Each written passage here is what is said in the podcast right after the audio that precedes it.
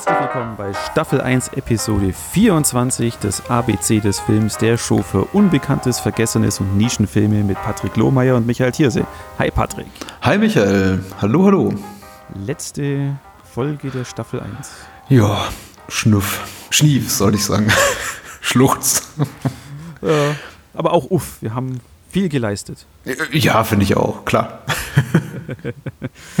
ja, so dann schieß doch mal los. Was hast du mitgebracht? Oh, ich muss loslegen. Ja. Also, ich muss so ein bisschen rekurrieren auf unsere Anfänge. Ich habe ja äh, mir schon äh, vorher ein bisschen Gedanken gemacht, auch so im Sinne der Dramaturgie dieser ganzen Sache, womit fange ich an, womit höre ich auf? Und ich habe mit einem quasi Metatext angefangen mit Amer, weil ich dachte, okay, das ist ein Film über Filme oder ein Film quasi, der ein äh, bereits bestehendes Subgenre kommentiert und variiert. Und ich wollte auch von Anfang an immer aufhören mit diesem Film, über den ich jetzt spreche, weil er eben auch ein Film übers Filme gucken ist. Mhm. Jetzt stelle ich beim Wiedersehen doch fest, so grandios ist er nicht, wie ich ihn in Erinnerung hatte. Der Film ist aus dem Jahre 2004 und heißt Z-Channel, A Magnificent Obsession. Okay. Und ist eine Dokumentation, eine zweistündige Dokumentation von Zan Cassavetes. Das ist ein klingender Name, äh, nicht ganz zufällig, ist die Tochter von John Cassavetes und äh, Gina Rowlands mh, und eine Filmemacherin, die eben auch gesagt hat, ich trete in die Fußstapfen meiner Eltern, beziehungsweise insbesondere meines Vaters und mache eben auch Filme. Und das hat sie eben auch hiermit getan. Ich glaube, es ist ihr äh, eines von zwei Regiewerken, was sie bisher äh, herausgebracht hat. Ansonsten ist sie in anderen, anderen künstlerischen Bereichen tätig. Und das war eben quasi ihr Debüt-Langfilm. Der wurde auch auf äh, Festivals entsprechend gut aufgenommen. Ich habe mir den damals relativ kurz nach Erscheinen auch auf DVD besorgt, weil ich einfach auch hungerte nach dieser Art von äh, Stoff. Also das war eben auch einfach eine Zeit lange vor dem Dokumentarfilmboom, wo man sich sowas auch aus den USA noch bestellen musste und ähm, es einfach wenig, wenige gab von diesen Nerd-Dokumentationen, möchte ich einfach mal sagen. Also mittlerweile ist es ja, ich weiß nicht, läuft da bei Netflix irgendwie die, die Spielzeuge unserer Kindheit und die Filme unserer Kindheit und guck mal, wie toll und ach, guck mal hier und balla balla und alles ist so lustig und 80er Ole. Mhm. Und äh, Z-Channel tatsächlich kam noch so äh, kurz vor Anbruch einer Zeit raus, in der dieses, ähm, dieses Nerd-Thema so zum absoluten Mega-Mainstream wurde. Und äh, ja, habe ich mir den dann damals angeguckt, fand ich relativ toll. Ich lese mal kurz vor, was der Filmdienst dazu schreibt, damit man inhaltlich eine Vorstellung hat, worum es geht. Äh, Z-Channel ist das Porträt des 1974 gegründeten Pay-TV-Senders Z-Channel und seines charismatischen Gründers Jerry Harvey, ein Filmenthusiast, der ausschließlich Spielfilme ausstrahlte. Z-Channel entwickelte sich zur wichtigen Seeschule für eine ganze Generation junger Regisseure. Der Dokumentarfilm ist eine Hommage an den Sender und seinen Gründer. Als die Pay-TV-Konkurrenz immer mächtiger wurde und Z-Channel in finanzielle Schwierigkeiten geriet, erschoss Harvey seine Frau und sich am 11.04.1988 mit einem Revolver, den ihm Sam Peckinpah geschenkt hatte. Okay. Das ist das ist äh, technisch nicht ganz richtig. Äh, Jerry Harvey war mitnichten der Gründer von Z-Channel, der wurde von anderen Menschen gegründet. Aber tatsächlich war äh, Jerry Harvey über lange Zeit der Programmchef, nämlich glaube ich über einen Zeitraum von mehr als zehn Jahren. Und das ist eben auch tatsächlich so schwerpunktmäßig die Geschichte, die Z-Channel A Magnificent Obsession erzählt, nämlich die Zeiten, in der äh, Jerry Harvey quasi das Programm für, dort kuratiert hat. Die Geschichte geht wirklich darum, wie, wie der Sender wächst, so über die Grenzen von äh, Los Angeles hinaus, wo er äh, situiert ist und dann eben auch so äh, landesweit Erfolg hat. Und ähm, ich glaube, die Dokumentation suggeriert sogar HBO und anderen Pay-TV-Kanälen den Rang abläuft, wobei ich auch gar nicht weiß, wie genau das stimmt oder ob nur, ob der Sender nur in LA erfolgreicher war als HBO. Ich bin mir nicht ganz sicher. Also auf jeden Fall hat er damit ähm, Profit gemacht und ist gewachsen, indem er eben angefangen hat, äh, Filme auszustrahlen, die man anderswo nicht zu sehen bekommt. Also nicht so auf Sport und aktuelle Blockbuster fokussiert, sondern gesagt, guck mal hier, hier ist Antonioni und hier ist Paul Verhoeven und hier ist äh, Sam Peckinpah und hier ist Robert Altman und guckt euch mal die Filme an. Also quasi so das, was wir uns auch heutzutage wünschen würden, glaube ich, viele im Streaming-Bereich, nämlich so wirklich gut kuratiertes äh, Filmprogramm, über das man äh, neue Dinge kennenlernt und nicht so baller mich mit tausend Titeln voll und such dir selber was aus, was dir gut gefällt oder was dir unser Algorithmus sagt, dass dir gut gefallen sollte. Es war eben noch eine völlig andere Zeit und von der berichtet der Film. Das hat mich auch damals in so ein Wohlfühlgefühl reinversetzt und deswegen dachte ich auch, okay, der eignet sich gut für eine Empfehlung. Der ist auch immer noch sehr solide, muss man sagen. Es ist, ich möchte jetzt auch nicht Überwert verkaufen. Es ist eine reine Talking Heads Dokumentation. Also die bietet so auf audiovisueller Ebene wenig Erbauliches, außer so ein paar schöne Archivaufnahmen von, vom Los Angeles Nachthimmel und äh, Außenaufnahmen von äh, hier Jerry Harveys Haus und so weiter. Aber da ist nicht viel zu sehen. Hauptsächlich sind das wirklich halt Filmemacher, die darüber sprechen, über ihre Freundschaft mit Jerry Harvey, äh, wie er eben quasi ihr, ihr äh, Werk auch gefördert hat. Äh, Robert Altman kommt da viel zur Sprache. Penelope Spheris, die, die Decline of the Western Civilization gemacht hat, Paul Verhoeven, der gesagt hat, also ohne Z-Channel hätte er in Amerika keine Karriere gehabt, weil äh, es war eben Jerry Harvey, der gesagt hat, hier, ich zeige deine ganzen alten niederländischen Filme. Und dadurch sind eben Menschen auf ihn aufmerksam geworden, die dann gesagt haben, komm doch mal rüber und mach Flash und Blood und dann Robocop für uns. Und ähm, der Film speist sich eben vor allem aus solchen Geschichten. Also Quentin Tarantino kommt auch zur Sprache. Also es gab eigentlich keine Dokumentation über das Filmemachen aus den frühen 2000ern, wo Quentin Tarantino nicht zu sehen war. Erzählt, wie ja. ihn das geprägt hat. Ähm, es ist so ein bisschen befremdlich, teilweise einige Stimmen zu hören, so wie jetzt Tarantino oder James Woods, die völlig unreflektiert über äh, über einen Mann reden und schwärmen, der eben sein Leben damit beendet hat, dass er vor das Leben seiner Ehefrau ausgelöscht hat und dann eben sein eigenes. Und also 15 Jahre vor MeToo ging das eben wohl noch alles, dass man gesagt hat, ach, war, ja, hat ganz Schlimmes, Schlimmes gemacht und war komplett kaputt, aber na, eigentlich schon ein dufter Typ. Äh, das wirkt so äh, heutzutage ein bisschen befremdlich, aber der, der Film konfrontiert auch tatsächlich ernsthaft auch Zuschauer gegen Ende vor allem mit dem Thema und tatsächlich den äh, Fragen, die dahinter stehen, nämlich inwieweit sollte man da Menschen freie Hand und sehr große Macht gewähren, also quasi so ein äh, Fernsehprogramm eines eines TV-Senders mit, mit großer Reichweite überlassen, der offenbar große äh, emotionale Probleme hat, also psychisch auch schwer, schwer krank ist. Ich finde es ganz spannend, weil er auch so für mich auf ein Stück Blick wirft auf ein Stück amerikanische Filmgeschichte und darauf, wie eben äh, Filmemacher wahrgenommen wurden, dass eben auch Filmemacher auf dem Weg des äh, nicht nur Videos rehabilitiert wurden, sondern eben auch über solche Pay-TV-Kanäle. Dass Jerry Harvey zum Beispiel der erste war, der die Director's Cuts von äh, The Wild Bunch, dem Peckinpah-Film und äh, Heaven's Gate, den Michael Cimino-Film gezeigt hat und da überhaupt erstmal sowas geschaffen hat wie ein Markt für für sowas wie alternative Schnittfassung oder definitive Schnittfassung von vorher vielleicht durch Studios verstümmelten Werken. Und äh, das ist schon interessant zu sehen und eben auch die ganzen Ausschnitte zu sehen aus Filmen, die ich einfach auch liebe, die dort gezeigt wurden. Äh, Le Magnifique von Philippe de Broca und äh, Türkische Früchte von Paul Verhoeven und ähm, Bad Timing von Nicholas Rogue und äh, Images von Robert Altman, hier ähm, den, der Romy Schneider-Film Nachtblende von Andrei Czelowski und so. Also, äh, und, und dann eben auch einfach enthusiastische äh, Filmemacher und Filmschaffende zu hören, die sagen, ja, ja, ich habe das jede Nacht geguckt und das war so super. Ähm, es macht einfach Spaß und ist ein schöner Sehtipp. Guckt sich so weg und äh, ist kein Essential Viewing, muss ich mal sagen aber ist eine schöne Geschichte und eben, wie gesagt, auch ein Film übers, äh, nicht übers Filme machen, aber übers Filme gucken und über Filmrezeption. Und ich glaube, damit glaube ich auch ein ganz guter Abschluss hier für unsere kleine Reihe. Fürs Erste. Bis zur nächsten Staffel. ja, genau. Das ist schön. Ich, ich habe auch mal gedacht, wenn du sagst, so C-Channel, da war es bei mir so, dachte, das ist halt so ein, so ein Schläfert. Kanal so. Nee, nee, überhaupt nicht. Ganz im Gegenteil. Nee, nee. Arthouse Art bis zum Abwinken. Und das war eben auch der, der Moment, äh, in dem einige, glaube ich, auch äh, Verantwortliche seitens der ähm, Parent Company, also der, der, der, der Muttergesellschaft gesagt haben, ja, das können wir so nicht weitermachen. Sport verkauft sich besser und damit eben auch den, den Anfang vom Ende des Senders begründet hat, indem sie gesagt haben, okay, wir paaren jetzt äh, weiß ich nicht, Fitzcarraldo von Werner Herzog, der wird auch immer gern zitiert, mit ähm, NBA-Spielen.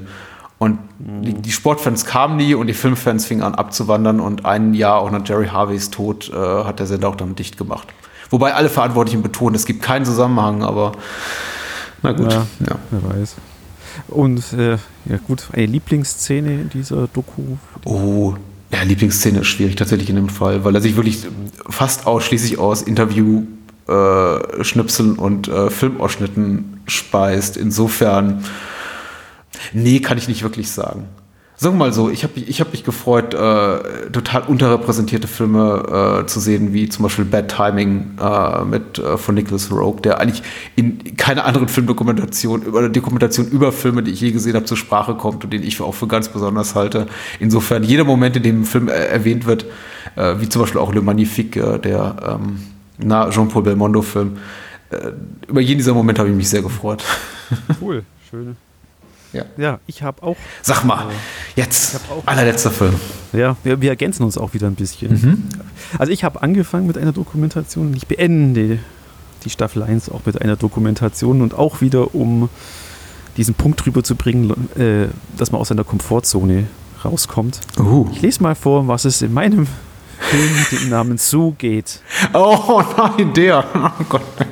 Bitte. Ja, ein halbdokumentarischer Film rekonstruiert einen Fall, der im Sommer 2005 die US-amerikanischen Gemüter erregte. Ein Mann starb auf einer Anführungszeichen, Vergnügungsfarm in Washington beim Geschlechtsverkehr mit einem Hengst an inneren Verletzungen. Mhm. Der Film lässt Betroffene und Familienmitglieder des Toten im Off und optisch verfremdet zu Wort kommen, bezieht jedoch in keiner Weise Stellung, sondern sorgt durch seine scheinbar objektive Art und die Mischform aus Spiel- und Dokumentarszenen seinerseits für erhebliche Irritationen. Ja, also erhebliche Irritationen stehen wahrscheinlich eben von Leuten, die nicht, nicht wissen, um was es in dem Film geht. Ich freue mich so drauf, dass du den mitgebracht hast, weil ich habe wirklich aufgrund des Themas keinerlei Lust, den jemals zu gucken. Aber vielleicht schaffst du es ja, mir den schmackhaft zu machen. Nee, nee Okay. ich glaube nicht. Äh, Aber es ist ein, gut, ein guter Kontrapunkt zu dem C-Channel, weil Sue, und das stellen die Regisseure auch gleich am Anfang in ihrem Audiokommentar äh, fest, äh, diesen Film ist, wäre unmöglich als Talking Heads Doku zu machen. Weil äh, wer möchte über dieses Thema sprechen?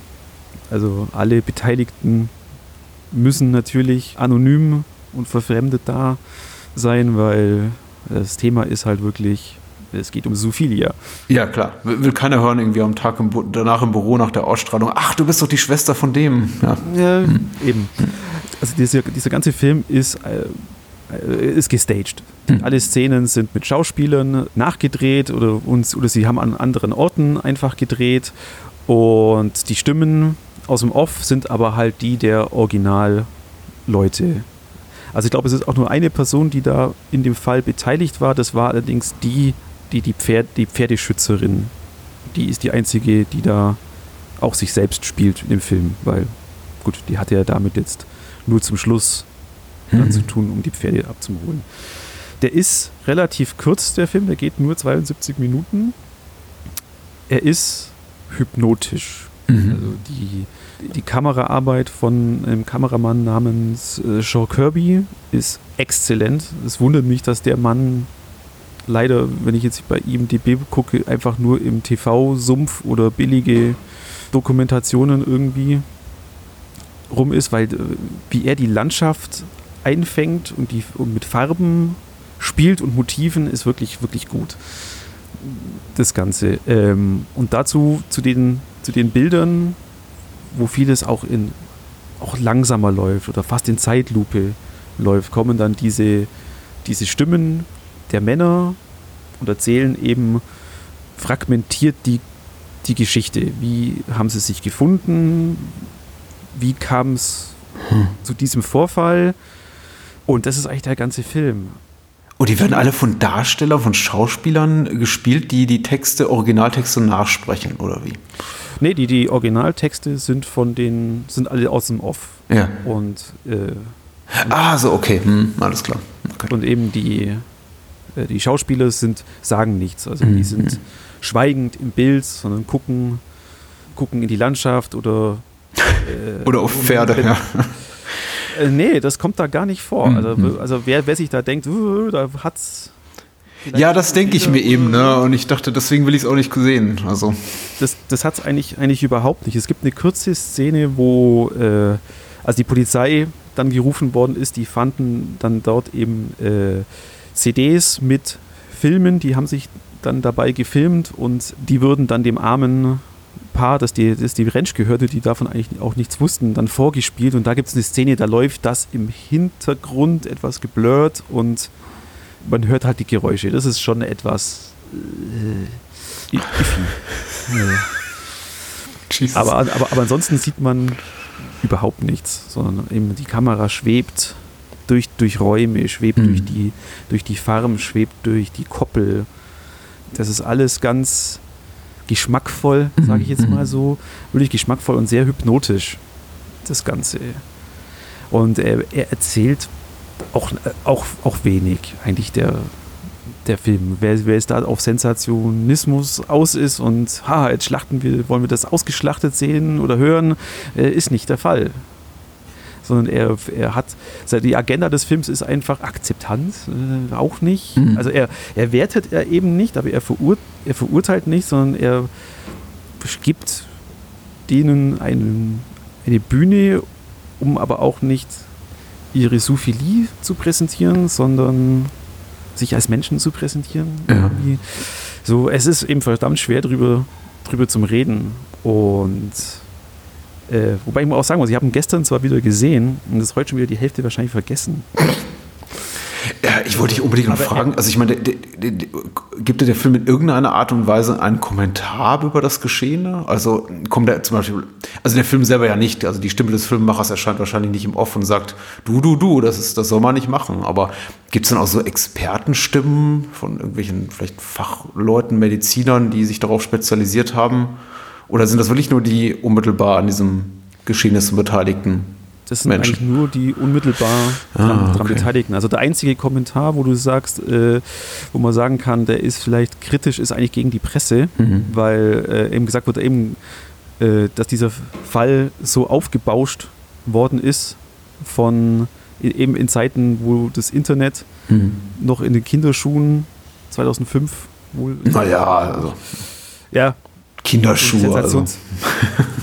Entschuldigung. Mit. Also es gab halt kein Social Media. Das ist richtig, das ist richtig. Ja. Das, ähm, also das prangert da so in einem Nebensatz an, dass diese mhm. ganze Sensationsgier da so alles hochgebauscht worden ist. Also er zeigt das auch nicht. Auch, auch im Audiokommentar tun sich die Filmemacher jetzt nicht auf irgendeine Aussage hinreißen lassen. Mhm. Es ist wahrscheinlich müßig, dich bei so einem Film nach einer Lieblingsszene oder nach einem liebsten Moment zu fragen. Gibt es denn noch einen oder etwas, was dich zumindest beeindruckt hat? Ähm, also eben, es gibt keinen Lieblingsmoment. So beeindruckt und warum ich diesen Film eigentlich auch so auch empfehle, ist, wie er diese hypnotische Grundstimmung da, da erzeugt. Also wirklich die Kameraarbeit von Sean Kirby ist super. Mhm. Und das sind einfach auch, auch diese, er fängt da diese Landschaft schön ein. Er, äh, dann, nachdem er eh alles gestaged ist, da kon konnten sie da auch wirklich tolle äh, tolle Sachen im Stagen. Also eine, mhm. eine, Szene zum Beispiel, wo zeigt, dass die Männer sich in der Farm treffen und einfach sich gemütlich unterhalten. Und im Hintergrund ist ein großes Fenster äh, und dort ganz in der Ferne ist ein riesiger 5000er Mount, Mount irgendwas, eben in der Landschaft von Washington. Das sieht fantastisch toll aus. Super. Mhm. Das will er auch so rausarbeiten, diese Mensch und Natur, Anführungszeichen, Symbiose. Oh. Ja, danke schön. Aber bitte, bitte. Michael, das war. Okay, das ist jetzt. Äh, ich, äh, Chapeau, das hat mich jetzt nochmal so richtig kalt erwischt am Ende. Die Symbiose äh, von Mensch und Natur. Schönen Dank auch. Und damit soll ich heute Nacht ins Bett gehen. So. Ja. Im, im, wie gesagt, es ist kein, auch wieder kein herausragender Film. Und das auch noch. Ja, ich finde ihn aber unbedingt sehenswert. Also ich habe auch selbiges gehört. Das ist ja eben auch so ein bisschen mein, mein, mein Zwiespalt, in dem ich gerade lebe. Oder jetzt nicht mehr. Also es ist nicht so, dass ich jährlich über den Film nachdenke, ob ich ihn sehen will oder nicht. Aber ich habe eben von dem Film gehört, als er rauskam, so vor 10, 10 12 Jahren und dachte, ja, hm, will ich, ja. Und äh, habe dann gesagt, nee, musst, brauchst du nicht. Aber man hört, man liest ja sehr Positives darüber. Insofern, so, ich schreibe es mal auf die Liste eben, es ist einfach Dokumentation, um aus seiner Komfortzone mhm. rauszukommen. Wie viel man dann da mitnimmt und was man mitnimmt. Er, er, also er, muss wirklich sagen, ich habe den, im, damals kam der in dieser Kino-Kontrovers-Reihe raus von, von Legend und die DVD ist eigentlich relativ solide, hat einen Audiokommentar dabei, der auch deutsch untertitelt ist, falls sich jemand dafür auch interessiert. Er ist auch relativ gut, der Audiokommentar. Also man fährt dann halt viel über diese Hintergründe von der Produktion. Mhm wie sie das da, das, da so gemacht haben. Und darum musste ich den eigentlich auch, auch haben, weil ich einfach diese Kino-Kontroversreihe ganz cool fand damals. Eben, er bleibt, er bleibt bei einem der Filme, eben durch diese hypnotischen Bilder und die fantastischen Aufnahmen. Äh, irgendwo bleibt er, aber wie gesagt, wenn man, wenn man schaut, man vergisst dann relativ viel wieder davon. Aber man hat ihn immer im Hinterkopf mit, aha, da war doch was, so. Hm. Jetzt relativiere ich deine schöne Empfehlung. Ist so gut. Gucken, ja. bitteschön. Ein toller Abschluss. Ja, ein toller Abschluss. Erste Staffel. Mhm, mh, mh. Cool. Ich hoffe, wir können das noch toppen. Also jetzt haben wir natürlich äh, über viele Filme gesprochen in den letzten 24 Episoden. An, an der Zahl 24 merkt man ja auch schon, wir haben ein bisschen geschummelt. Und ähm, also mein Vorsatz wäre auf jeden Fall, bei der nächsten Staffel wird nicht geschummelt. Das geht aber in deine Richtung, der Hinweis. Ja, mal und, gucken, ob wir noch was mit X finden. Äh, oh ja, das wird hart, das wird hart, ja, tatsächlich. Vielleicht müssen wir einfach ein bisschen was nachholen. Du machst halt Xtro 2 und ich mache Xtro 3. Richtig, natürlich. Komplett naheliegend, finde ich super. Mhm. Ja, war, war eine spannende Erfahrung, die erste Staffel. Mhm, mh. Und ein herzlicher Dank an alle Hörer da draußen. Das, äh, dem schließe ich mich an. Da sind wir sehr dankbar für. Und äh, falls ihr es noch nicht getan habt, äh, hört doch bitte alles nach. Äh, so, so viel ist es ja nicht. Also zeitlich, der, der, das zeitliche Investment ist ja überschaubar und dann äh, kann man uns dann Wo auch. kann man uns hören, Patrick? Man kann es dann überhören. Also im, im, im Feed des ABC des Films, beziehungsweise glaube ich unter abc.podigy.io. Das ist das Blog dazu. Genau, und auf Spotify und iTunes. Ja, und bei, ich glaube, bei, bei, bei Stitcher und bei TuneIn aber auch. Also ich glaube, bei jedem äh, Podcatcher, den man so mag. Ja. Wunderbar. Und Patrick, wie geht's jetzt weiter mit dem wir machen eine kleine Kreativpause, so hatten wir das mal genannt. Ähm, also wir trennen uns nicht wegen künstlerischer Differenzen, was man auch gerne zitiert. Nein, das ist eine, eine, eine echte und äh, eine, eine echt authentische Kreativpause und erholen uns ein bisschen. Ich habe ja noch andere Podcasts zu produzieren. Ich habe jetzt auch ein Buch zu schreiben. Ich weiß nicht, worauf ich mich da eingelassen habe. Insofern, das äh, wird ein Frühjahr und Sommer was prall gefüllt ist mit anderen Sachen. Aber äh, dann kehren wir zurück. So ist der Plan. Oder? Wir werden wiederkehren, natürlich. Ja, na klar. Ansonsten in der Zwischenzeit hört das Bahnhofskino, abonniert das Bahnhofskino. Ja. Abonniert uns auch. Ja. Und vielleicht Vielleicht sehen wir, hören wir uns ja auch im Bahnhofskino, wir zwei. Ja, tun wir mit Sicherheit. Ja. Zwischendurch. Natürlich. Wunderbar. Natürlich. Du, wir, wir haben über Bong Joon-ho geredet, als es noch, ich möchte nicht sagen, als es uncool war. Stimmt. Aber ich würde ja. mal sagen, so ein Jahr bevor es mega wurde, bevor man irgendwie gar nicht mehr zugeben durfte, den, ihn nicht zu kennen. Ja. Genau, da haben wir noch hingewiesen, dass sein neuer Film Parasite beim Münchner Filmfest läuft. Und sonst nirgends. Ja, genau.